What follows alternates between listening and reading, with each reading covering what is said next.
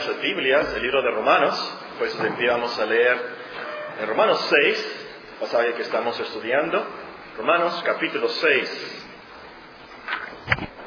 En nuestros estudios de este gran libro de Romanos ya llegamos al capítulo 6 y al versículo 15. Vamos a comenzar a leer ahí, Romanos capítulo 6, versículo 15. Ustedes siguen con sus vistas la lectura de las Sagradas Escrituras. Romanos capítulo 6 y el versículo 15 dice, ¿qué pues? ¿Pecaremos porque no estamos bajo la ley, sino bajo la gracia? En ninguna manera. ¿No sabéis que si os sometéis a alguien como esclavos para obedecerle, sois esclavos de aquel a quien obedecéis, sea del pecado para muerte o sea de la obediencia para justicia? Pero gracias a Dios que aunque erais esclavos del pecado, habéis obedecido de corazón aquella forma de doctrina a la cual fuisteis entregados y libertados del pecado, venisteis a ser siervos de la justicia. Hablo como humano, por vuestra humana debilidad, que así como para iniquidad presentáis vuestros miembros para servir a la inmundicia, a la iniquidad, así ahora para santificación presentad vuestros miembros para servir la justicia. Porque cuando erais esclavos del pecado, erais libres acerca de la justicia. Pero ¿qué fruto teníais aquellas cosas de las cuales ahora os avergonzáis? Porque el fin de ellas es muerte. Mas ahora que habéis sido libertados del pecado y hechos siervos de Dios, tenéis por vuestro fruto la santificación y como fin la vida eterna. Porque la paga del pecado es muerte, mas la, dádiva de Dios es vida eterna en Cristo Jesús, Señor nuestro.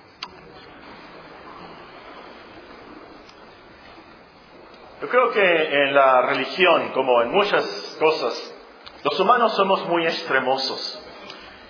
Hay unos que se van al extremo de los fariseos legalistas, muy estrictos, tradiciones, muchas reglas, no hagas esto, no hagas aquello, no escuches acá, no vayas acá, no toques, no veas esto, no tomes, no toques, no escuches, no te juntes con estos, muchas reglas muy estrictos. Pero hay otros que se van al otro extremo, como una secta de los tiempos de los fariseos que se llamaban gnósticos. Esos gnósticos eran muy libertinos. Decían, tú estás limpio por dentro, no importa lo que hagas por fuera, no importa lo que hagas con tu cuerpo, haz lo que tú quieras, no te va a afectar. Es lo que decían y enseñaban. Ellos decían, tú estás bien por dentro, tú estás bien con Dios, nada te afecta. Lo que hagas con tu cuerpo no te afecta. Puedes emborracharte, puedes adulterar, puedes robar, puedes mentir, lo que sea, no importa. Esos, por supuesto, se fueron al otro extremo. El apóstol San Pablo tenía que enseñar contra esos dos extremos, contra los que querían ser salvos por sus reglas y tradiciones estrictas, y también tenía que enseñar contra aquellos que querían vivir sin reglas, porque, según ellos, eran salvos por la pura gracia de Dios. En este pasaje de Romanos capítulo 6, del versículo 15 en adelante, el apóstol enseña contra los que querían convertir en libertinaje la gracia de nuestro Dios y querían negar a Dios y a nuestro Señor Jesucristo. Si se les hacen conocidos esas palabras, vienen de Judas capítulo 1 y el versículo 4. Es algo que los apóstoles y los maestros del Nuevo Testamento tenían que enseñar mucho.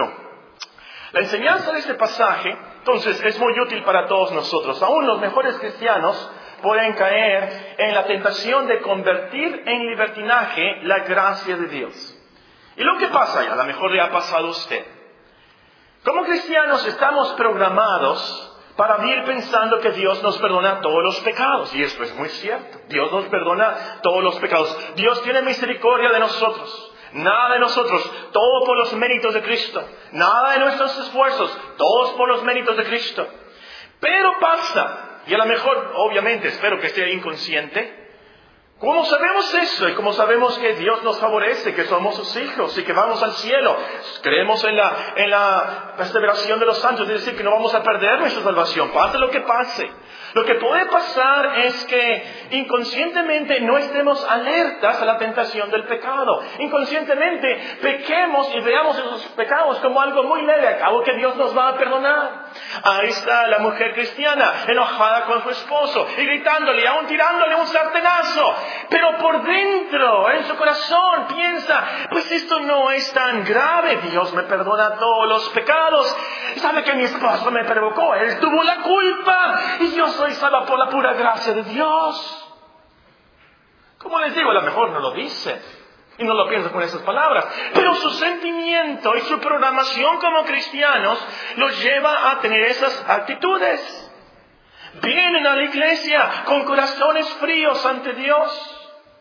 No tienen devoción, no tienen fervor al orar, pero piensan dentro de sí, tal como soy de pecador, el Señor me recibe, Él me acepta así como soy, por pura gracia, Él me va a recibir en gloria. En él no les afecta si vayan a la iglesia, si no leen sus Biblias, si no viven la cristiandad a diario, pues ellos son salvos por pura gracia, nada de obras, nada de sus esfuerzos, nada de sus logros cristianos. ¿Qué pues? ¿Pecaremos porque no estamos bajo la ley, sino bajo la gracia? Esa es la pregunta y es el contexto de este sermón, Romanos 6, 15. Es lo que nos dice nuestro texto. Pecaremos, es decir, continuaremos practicando el pecado, pues no estamos bajo la ley, sino bajo la gracia. Y el apóstol contesta con una expresión muy fuerte, algo difícil de traducir, es una traducción de horror, de escándalo. En ninguna manera, por supuesto que no, claro que no, ¿estás loco? God forbid, como dice en inglés. Como les dije en esta mañana, es como si alguien te preguntara, ¿verdad tú quieres que te dé cáncer? No, ¿cómo se te ocurre decir eso? ¿Estás loco? Esta es la expresión aquí. En ninguna manera, por supuesto que no, es imposible esto. Ahora, el apóstol nos explica por qué contesta así. El cristiano no puede vivir continuamente en pecado, por supuesto que no. ¿Por qué? Y él comienza el versículo 16 en adelante con estas enseñanzas. Generalmente en esta iglesia estudiamos versículo por versículo, palabra por palabra, frase por frase. Ahora estamos haciendo algo diferente. Ahora nada más estamos deduciendo ciertos principios, ciertas enseñanzas de por qué el apóstol dice esto. Esta mañana aprendimos que, en primer lugar, el primer principio, uno es esclavo del que obedece. Uno es esclavo del que obedece. Si yo te veo trabajando en Walmart, acomodando las frutas y las verduras, eh, escuchando y obedeciendo lo que dice el gerente, veo que te pagan en Walmart, obviamente voy a concluir correctamente, tú eres un empleado de Walmart. Para usar la palabra aquí en nuestro contexto, tú eres un esclavo de Walmart. Si alguien te ve trabajando para el pecado, continuamente. Si alguien, el gerente del pecado, te pide algo y tú lo haces y recibes la paga del pecado, obviamente eres un esclavo del pecado. Lo que nos dice el versículo 16, véanlo con sus propios ojos. ¿No sabéis que si os sometéis a alguien como esclavos para obedecerle, sois esclavos de aquel a quien obedecéis? Sea del pecado para muerte o sea de la obediencia para justicia. Y aquí nos da el segundo principio que aprendimos esta mañana. Solo hay dos patrones posibles para el hombre el pecado para la muerte o la obediencia para justicia. Aprendimos, repasamos, los hombres pecan porque son esclavos del pecado, de nacimiento. El rey David, fíjense quién, el rey David dijo, en pecado me concibió mi madre. Salmista dice después, salen de su bien, del vientre de sus madres mintiendo. Del vientre de sus madres salen mentirosos los hombres, esclavos del pecado. El pecado les ordena que se emborrachen y ellos le obedecen. El pecado dice que roben y ellos le obedecen. El pecado dice que mientan y ellos le obedecen. El pecado dice, diga una mala palabra, ellos dicen la mala palabra. El pecado les dice, no crean en Cristo, no crean en Dios y ellos le obedecen. Y obedecer el pecado, nos dice el pecado para muerte, es decir, obedecer el patrón del pecado nos lleva a la muerte. Porque la paga del pecado es muerte, muerte eterna. Y esto, hermanos, es de lo más horrible. Por toda la eternidad, no en un cementerio enterrados ahí en una caja, en un ataúd, pero por toda la eternidad, lo peor de esto es alejados de Dios sin su amor, sin su consolación, sin su paz, sin su luz, sin su majestad. El cuerpo, por supuesto, sufrirá atormentado. El alma más sufrirá para siempre. Será sufrir un insomnio eterno. ¿Han sufrido ustedes de insomnio? ¿Han tenido depresión?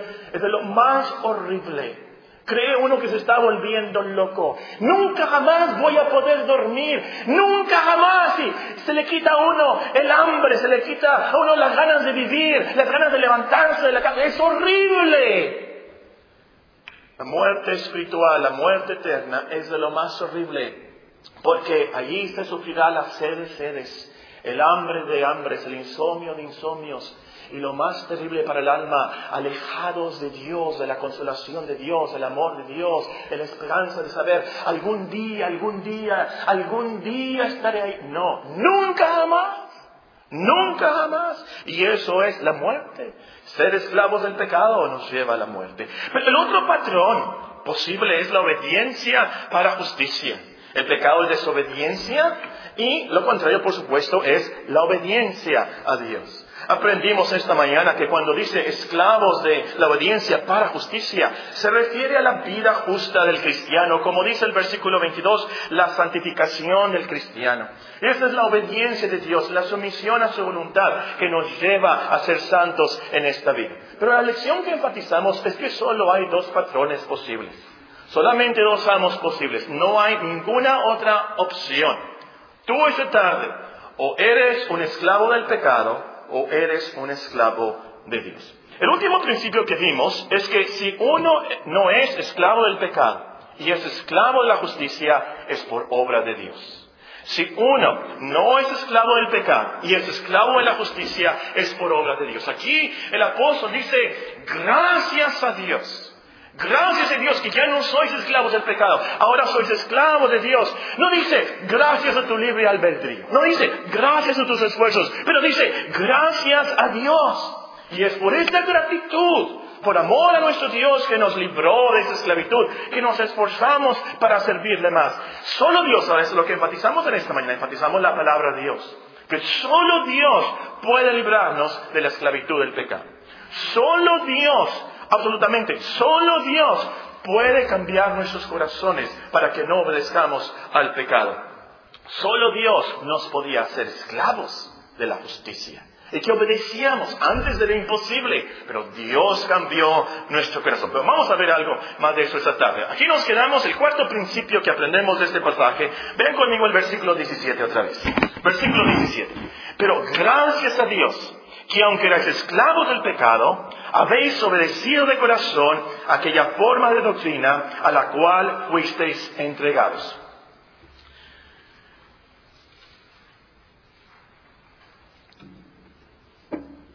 ¿Cuál es el principio aquí? Aprendemos de este pasaje que Dios cambia el corazón del cristiano para que le obedezca voluntariamente y sinceramente. Ahora dice, habéis obedecido de corazón. Y aquí se va la raíz del problema. Porque la raíz del problema del hombre es el corazón. De nacimiento tiene un corazón muy duro, más duro que el diamante, un corazón rebelde, un corazón corrupto. Es por eso que obedece al pecado sin problema alguno. Pero al salvarnos, Dios cambia el corazón, nos da un corazón nuevo, un corazón enternecido a la palabra de Dios, un corazón que quiere creer, un corazón que ahora quiere obedecer, quiere arrepentirse. Ese es el primer paso de la salvación del hombre. Es por eso que tenemos la promesa en Ezequiel. Os daré un corazón nuevo, pondré un espíritu nuevo dentro de vosotros y quitaré de vuestra carne el corazón de piedra. Os daré un corazón de carne y pondré de eh, dentro de vosotros mi espíritu. Y haré que andéis en mis estatutos y guardéis mis preceptos y los pongáis por obra. Es por eso que el cristiano no continúa viviendo en pecado al estar bajo la gracia. Esto es imposible. Claro que no. El corazón ha cambiado, ha sido transformado. El cristiano ya no quiere pecar. El cristiano ahora quiere obedecer a Dios y le afecta pecar. Si peca, siente remordimientos, siente pena, siente vergüenza. Ay, viene la Santa Cena y, la tomaré o no la tomaré. Ahí está su conciencia y delante de Dios se siente tan mal. Por supuesto, tiene un corazón nuevo. Ahora le afecta esto. Y por eso no obedecemos a Dios a regañadientes o de mal humor. Todo lo contrario, voluntariamente, de corazón, sinceramente. Por eso, dice, por eso dice San Juan, los mandamientos de Dios no son gravosos ahora para nosotros. Le obedecemos. Tenemos un corazón nuevo. Muy importante este, este principio. Teólogos, aquí una lección también muy importante. Nosotros creemos en el libre albedrío, por supuesto. Pero también creemos que después de la caída del hombre, el libre albedrío se afectó quedamos como esclavos del pecado. Y por eso dice la Biblia que desde que nacemos queremos hacer el mal, tendemos al mal. Pero Dios, Aquí esto es la, gran bendición. Dios, al cambiarnos el corazón, al cambiar nuestra voluntad, hizo nuestro libre albedrío verdaderamente libre para que podamos lo, escoger lo bueno ahora, para que ahora podemos, podamos obedecer voluntariamente de corazón. Entonces, no es que neguemos el libre albedrío, por supuesto que no, nosotros creemos en el libre albedrío, teólogos, pero nosotros creemos que antes estaba, como dice Isaías 1, en depravación total. Pero ahora Dios ha cambiado. De tal manera que podemos obedecer al Señor de corazón. Bueno, eso era un paréntesis para los teólogos. Quinto principio. El cristiano obedece las enseñanzas de Dios. Versículo 17, una vez más, léalo. Pero gracias a Dios que aunque erais esclavos del pecado, habéis obedecido de corazón aquella forma de doctrina la expresión aquí, muy interesante. Quiero que vean dos cosas aquí. La primera es esta expresión forma de doctrina, literalmente molde. La palabra griega aquí es tipo de doctrina, es un molde de doctrina. Doctrina, ustedes saben, significa, es una palabra, básicamente significa enseñanza. El apóstol obviamente aquí se refiere a las enseñanzas de Dios, de cómo ser salvos, el Evangelio, cómo vivir, que tenemos los procesos, las reglas, los parámetros que se nos enseñan en la Biblia. Y el punto práctico aquí, hermanos, es, el cristiano tiene, sabe cuál es la voluntad de Dios. No estamos viviendo en algo nebuloso para saber qué hago Dios ahora, no sé qué hacer en mi vida, eh, no sé cómo agradar a Dios. Tenemos los parámetros, tenemos los mandamientos de cómo servir a Dios. Y esto es muy útil para nosotros en nuestras vidas diarias como esclavos de Dios. No vivimos la cristiandad conforme a nuestros ideales. No debemos adorar al Señor conforme a nuestros ideales, como aprendimos en la conferencia de música. Dios nos ha dicho cómo debemos adorarle y podemos saber la voluntad de Dios. Entonces, hay una forma de doctrina para el cristiano. Hay enseñanzas sobre el matrimonio, que debería ser la mujer, que debería ser el hombre, que deberían ser los niños, que deberían ser los jóvenes. ¿Cómo debemos de vivir en el trabajo? ¿Cómo debemos de comportarnos? Aquí está, en la palabra de Dios. ¿Cómo debemos disciplinar los hijos? Aquí está. ¿Cómo debemos disciplinar la iglesia? Aquí está. ¿Qué hacer con las religiones falsas que toquen a nuestra puerta? Aquí está. El cuidado de nuestros cuerpos. Aquí está. El cuidado de nuestras casas. Tito, capítulo 2. Aquí está. Nos dice el Señor. Tenemos aquí una forma de doctrina. Tenemos el molde. Sabemos cómo debemos servir al Señor. Y y eso es lo que quiero enfatizar esta tarde. Para mí es maravilloso. El cristiano obedece de corazón a estas enseñanzas de Dios, porque es un esclavo de Dios, obviamente, y tiene, y tiene esta forma de doctrina, pero sobre todo porque, como dice aquí, fuimos entregados a esta forma de doctrina. Ahora, les voy a decir por qué me, emocioné con esto. Estaba estudiando este pasaje y descubrí aquí, fuisteis entregados dice, fuisteis entregados. No, ustedes se entregaron, pero ustedes fueron entregados. Y me puse a investigar, ¿por qué dice aquí que ustedes fueron entregados? No que nosotros nos entregamos, pero que fuimos entregados. Y noté que las expresiones aquí de este versículo son muy interesantes. Molde, tipo, en esos tiempos, como aún en nuestros tiempos, en la escuela bíblica de vacaciones hace mucho tuvimos uh, unas figuras de yeso que colgamos en la pared con versículos. Dios está muerto, ¿se acuerdan? Que poníamos yeso en un molde, ¿se acuerdan? Son las mismas palabras aquí. Aquí dice que nosotros fuimos echados a un molde, a ese molde de enseñanzas, a ese molde de doctrinas. Es lo que dice aquí el apóstol. Y lo que me emocionó y nos debe de motivar esto a todos nosotros. Nuestra santificación, nuestra transformación es una obra de Dios. Dios nos echó al molde, Dios nos está formando. Y Dios nos quita las asperezas, Él nos lija las asperezas y todas las debilidades y todas las fallas. Como sus esclavos, ya cambiando aquí al, a lo que nos habla el apóstol, como sus esclavos, Él nos dice exactamente qué hacer, lo que hay que hacer, Él nos ayuda, Él nos guía, Él nos da el querer como el hacer por su buena voluntad. Y Él terminará en nosotros la obra que Él ha comenzado. Por eso es imposible que el cristiano continúe practicando el pecado. ¿Por qué? Porque Dios nos ha entregado a un molde de doctrina. Dios nos ha echado a un molde que Él está formando para cambiarnos a la imagen de su Hijo, como nos dice en Romanos capítulo 8. En penúltimo lugar, el versículo 18 nos enseña que el cristiano ha sido libertado del pecado. Versículo 18, lo repite el apóstol. Véanlo, y libertados del pecado, vinisteis a ser siervos de justicia. Ahora, esto hermanos es algo maravilloso. Es algo sorprendente. Este es un milagro. Hay un cambio radical aquí. Y libertados del pecado. Ahora nosotros ya no somos esclavos del pecado. Podemos decirle al pecado, ¿sabes qué? No. ¿Tú quieres que vea esa página de internet? ¿Sabes qué? No la voy a ver. Me voy a levantar. No la voy a ver. Y te levantas. ¿De dónde sacaste esa fuerza, esa energía espiritual? Dios te ha libertado del pecado. Dios te ha cambiado. Ahora tenemos las fuerzas espirituales para desobedecer al pecado. Antes éramos esclavos del pecado, el pecado nos ordenaba algo y lo hacíamos y le obedecíamos. Pero Cristo nos libertó del pecado. ¿Cuándo? ¿Qué pasó? ¿Qué hizo Cristo? Esto nos lleva a la cruz. En la cruz, ¿qué pasó en la cruz? Él nos redimió, Él nos compró con su preciosa sangre. Él nos compró, nos redimió del mercado de esclavos y nos hizo ahora esclavos de Dios, siervos de Dios, o como dice nuestro texto literalmente, esclavos de la justicia. Tiempo. Time out. Objeción, Paco.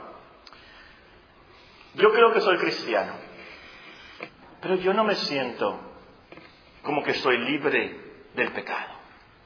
Te voy a ser sincero. Llevo 20 años en la cristiandad y yo no me siento libre del pecado. Hay unas cosas, hay unos pecados que te sorprendías lo, que yo hago y lo que me ha pasado y lo que sufro por esto. ¿Qué honesto si me dices esto? Vamos a estudiar más de eso en el capítulo 7, por supuesto. Pero entre tanto, quiero hacerte unas preguntas para diagnosticar bien tu caso. ¿Pecas igual que antes de ser cristiano? ¿Pecas igual que antes de ser cristiano? Otra pregunta. ¿No ha habido ningún cambio en tu vida? Eres la misma, eres el mismo te afecta pecar. Te duele, te da pena, te, da vergüenza cuando haces esas cosas. Y muy importante, confiesas esos pecados, te arrepientes. Tienes que tomar en cuenta también que Aquí el apóstol cuando nos dice libertados del pecado, no significa que ya nunca vas a pecar en tu vida, no significa que te vuelves un cristiano perfecto y nunca pecas, eso es imposible. San Pedro pecó, ustedes me pueden decir, ¿qué hizo el apóstol San Pedro? En el tiempo de la cruz, ¿qué hizo?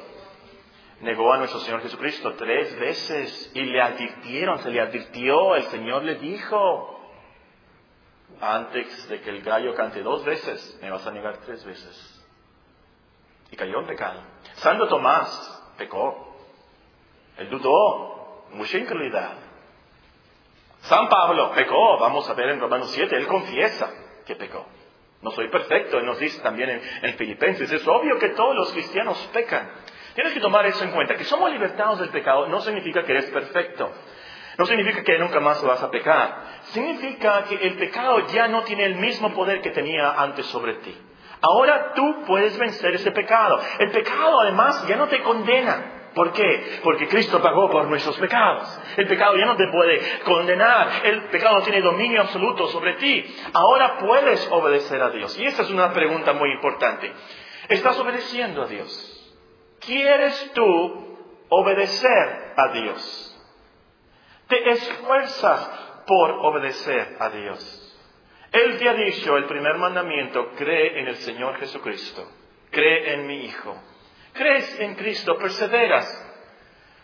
Déjame decirte, el hecho de que estés aquí el domingo por la noche es señal, es buena evidencia que tú has sido libertado del pecado. Muy buena evidencia para mí, sobre todo los que vienen el domingo por la noche. Quiere decir que tienen algo de conciencia cristiana, algo de amor al Señor para volver a su casa. Quieren aprender, quieren tener más fe, quieren adorar al Señor, quieren amar al Señor. Eso es una muy buena señal para ti también. Pero vamos a ver más de esto en Romanos capítulo 7. El último principio que vamos a ver de este pasaje. El cristiano ahora es esclavo de la justicia. Dice el versículo 18, libertados del pecado, vinisteis a ser siervos de la justicia. Vinisteis a ser literalmente esclavos de la justicia. El Señor no nos libertó del pecado para que viviéramos como nosotros quisiéramos. No. Él nos libertó de la esclavitud del pecado para hacernos esclavos de Dios. Pero ahora aquí la esclavitud es muy diferente. Somos esclavos de Dios con gozo, con alegría, porque Él nos ha salvado de la muerte, por supuesto. Él nos ha salvado de muchos vicios. Pero lo principal es que ahora podemos estar con nuestro nuevo amo, con mucha gratitud, porque Él nos salvó. Corremos a Él después de que el Señor nos deja libres del pecado. Corremos a Dios con mucha gratitud, con mucho gozo, por supuesto. Dejamos de ser esclavos del pecado y ahora somos de Dios. Y es por eso, hermanos, entre paréntesis, la, razón por la cual las terapias del mundo fallan está aquí. Están incompletas. A lo mejor te ayudan con ciertos vicios, con ciertos problemas, con ciertos pecados, pero no te cambian el corazón y no te llevan a servir a Dios. Queda incompleto el proceso. Muy importante. Tenemos que dejar el pecado. Número uno, pero inseparable de eso es, tenemos que servir a Dios, amar a Dios, ser esclavos de Dios. Ahora, lo que quiero que aprendamos en esta tarde, que salgan de la puerta y alguien les dice, ¿qué aprendiste en el culto esta tarde? Quiero que se salgan pensando esta tarde. El Señor nos libertó a todos los cristianos del pecado. A todos los cristianos los libertó del pecado. A todos nos hizo siervos de Dios.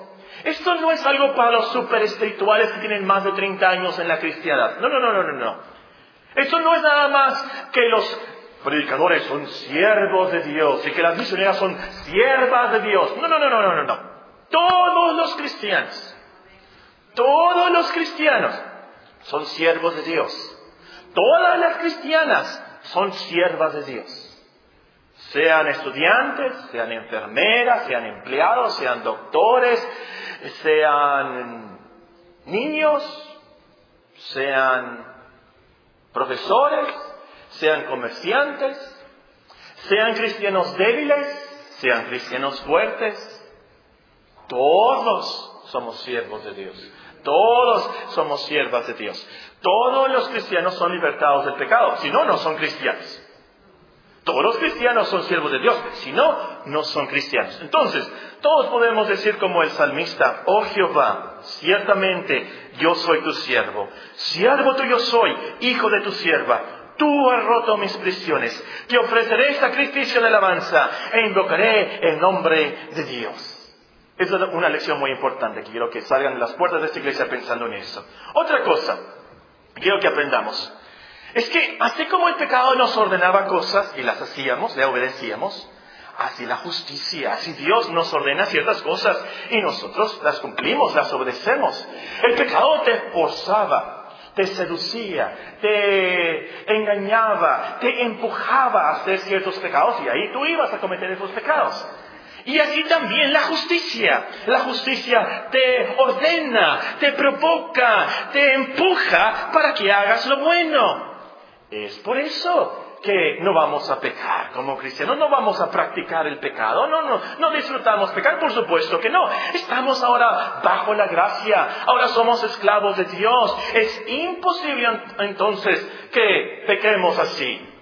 El cristiano entonces, escuchen bien, al ser esclavo de la justicia, le obedece porque la justicia lo ordena, le enseña, le guía y Dios a sus esclavos los trata muy bien. Es muy misericordioso, tiene mucha paciencia con nosotros, nos enseña y nos está echando a ese molde. Nos lima las asperezas, nos ayuda. Entonces, el cristiano obedece esas enseñanzas de Dios. El cristiano sigue los caminos de Dios, porque la justicia lo guía, lo provoca, le enseña. ¿Y saben qué? Si fallamos, si pecamos, como somos esclavos de Dios, Él nos azota. Hebreos capítulo 12. Tenlo por seguro. Dice la Biblia, dice Hebreos 12, Dios nos ama tanto como sus hijos. Y si no fuéramos bastardos, pero Él nos ama tanto, que si estamos descarriados, si andamos fallando, Él nos azota. Es la palabra que usa allí el escritor. Entonces, por esa disciplina, por ese amor, por esa providencia, obedecemos a Dios como esclavos. Esto nos debe de alegrar, esto nos debe de motivar mucho. Porque la justicia quiere que lleguemos a Dios. La justicia quiere que lleguemos al cielo. La justicia quiere que tengamos comunión con Dios por toda la eternidad. Por eso el pasaje termina, Romanos capítulo 6 termina con estas palabras. Más ahora que habéis sido libertados del pecado y esos siervos de Dios, tenéis por fruto la santificación. Tenéis por fruto la santificación. No es a la mejor vas a ser santificados. No, no, no, no. Al que Dios justifica, Él santifica. Él nos ayuda, Él nos conmueve, Él nos provoca. Tenéis por fruto la santificación y como fin la vida eterna, porque la paga del pecado es muerte, mas la dádiva de Dios es vida eterna en Cristo Jesús, el Señor nuestro. Muy bien, es lo que nos enseñan nuestros versículos. Vamos a terminar con unas aplicaciones. ¿De qué nos sirven estas enseñanzas? ¿De qué nos sirven estos principios? Muy bien, número uno. Si dices que tienes fe, que amas a Dios, que crees en la Biblia, pero desobedeces a Dios, eres un mentiroso. Uso esa palabra por lo que nos dice Primera de Juan. El que dice que conoce a Dios, pero no guarda los mandamientos de Dios, dice San Juan, es un mentiroso. Te estás engañando. Porque como dice Santiago en otra parte, tu fe, tu creer sin las obras está muerta. Y lo voy a decir con mucho cuidado aquí. La cristiandad, hermanos, no es acepta a Cristo. Es todo lo que tienes que hacer. A ver, levanta la mano, acepta a Cristo. Es todo lo que tienes que hacer. No, no, no, no, no, no, no, no. Esa no es la cristiandad de Romanos capítulo 6. La cristiandad de Romanos capítulo 6 es que somos entregados a una forma de doctrina, es que somos libertados del pecado, es que servimos a Dios, no para ser salvos, pero porque somos salvos, por amor al Señor, por gratitud al Señor, le obedecemos, le servimos.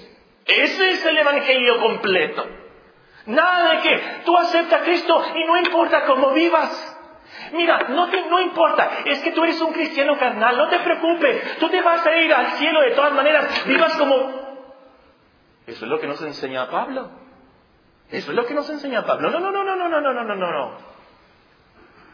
Nos dice aquí, ¿qué pues pecaremos porque no estamos bajo la ley sino bajo la gracia? En ninguna manera. Eso es imposible. Estás loco. Por supuesto que no. ¿No sabéis que si os sometéis a alguien como esclavos para obedecerles, sois esclavos de aquel a quien obedecéis, sea del pecado para muerte, o sea de la obediencia para justicia? Pero gracias a Dios que aunque erais esclavos del pecado, habéis obedecido de corazón. Esa es la cristiandad. Habéis obedecido de corazón aquella forma de doctrina a la cual fuisteis entregados y libertados del pecado, vinisteis a ser siervos de la justicia. Ese es el Evangelio completo.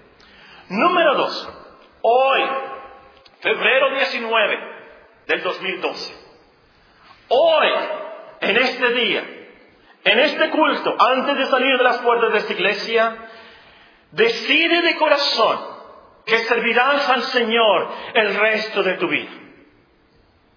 Si esto es verdad, si la paga, el sueldo del pecado es muerte, Si es verdad que la dádiva de Dios es vida eterna en Cristo Jesús, Señor nuestro, si es verdad que solo podemos obedecer realmente lo último a Dios para tener vida, y que solamente hay un patrón que vale la pena para nuestra santidad y nuestra felicidad y por toda la eternidad, entonces hoy decide que servirás al Señor el resto de tu vida. No puedes servir a dos señores.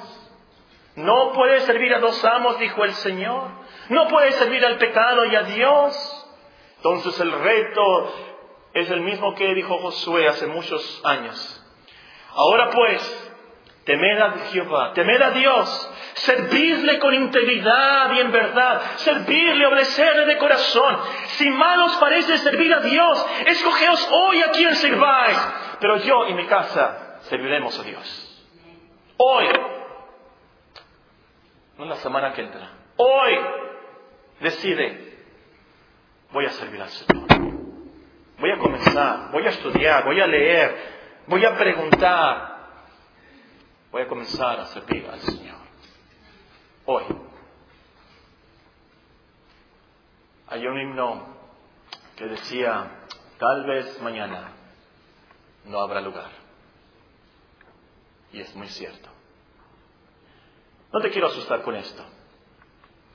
Yo te quiero provocar y animar por el gran amor de Dios. Porque lo último, esto nos lleva a la cruz, como les dije. Fue allí que Cristo vino al mundo y mostró el amor para con nosotros. En que siendo aún pecadores, esclavos del pecado, Cristo murió por nosotros. Entonces te ruego por las misericordias de Dios que tú le sirvas a Él, que le busques a Él el que ha hecho tanto por ti, el que puede cambiar tu vida. Pero Paco, es que soy muy débil. Si conocieras mi carácter, si conocieras cómo grito, si conocieras lo que hago yo en Internet, si conocieras... No quiero saber porque tú no eres peor que yo. Pero déjame decirte, Dios es más poderoso que nosotros. Él cambia corazones, Él cambia vidas. Pero Paco, yo ya traté. Y yo ya dije que recibí a Cristo. Pero Paco, yo ya me bauticé. Vuelve a Él. Persevera. Conoce más el Evangelio. Conoce más la forma de doctrina a la cual has sido entregado. A lo mejor ese es tu problema. Conoce más el Evangelio de Cristo. Eso es lo que nos cambia. Número tres. Como cristiano, cumple obedece con mucha confianza que será santificado y al último glorificado. Como cristiano cumple con tus deberes. Obedece al Señor con mucha confianza, sabiendo que será santificado y perfeccionado. Dios te ha echado al molde de la forma de su doctrina. Dios te ha hecho su esclavo. Y Él es bueno, Él es sabio, Él trata bien a sus esclavos, Él nos guía hasta el final. Si es necesario, nos disciplina así, pero Él es muy bueno. Cumple con tus obligaciones. Conoce la forma de doctrina, conoce las enseñanzas de Dios, obedece a Dios. Eso es lo que te lleva a la felicidad y a la santidad. Obedecer cumple a nuestro deber. Si queréis ser felices, debéis obedecer, dice el himno. En penúltimo lugar, como cristiano, guárdate, cuídate, protégete de la infección del libertinaje cristiano, usando la gracia de Dios como excusa para tus pecados.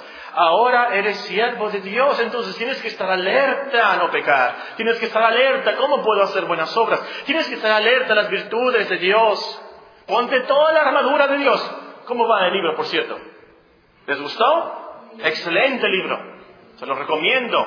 Les quedan, ¿qué? Diez meses para terminarlo, lo prometimos, hermano. Bueno, cerrando el paréntesis. Mañana, levántate listo para obedecer a Dios. Mañana, dile al Señor, ¿qué quieres que yo haga?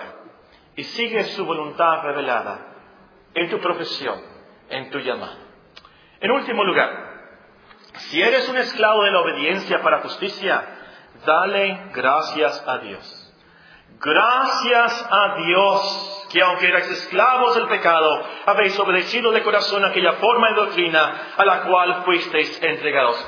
Gracias a Dios. Si ya no eres un esclavo del pecado, es un milagro maravilloso. Le debes la vida al Señor, le debes la vida eterna. Y lo más maravilloso, qué gran bendición, que ahora somos siervos de la justicia.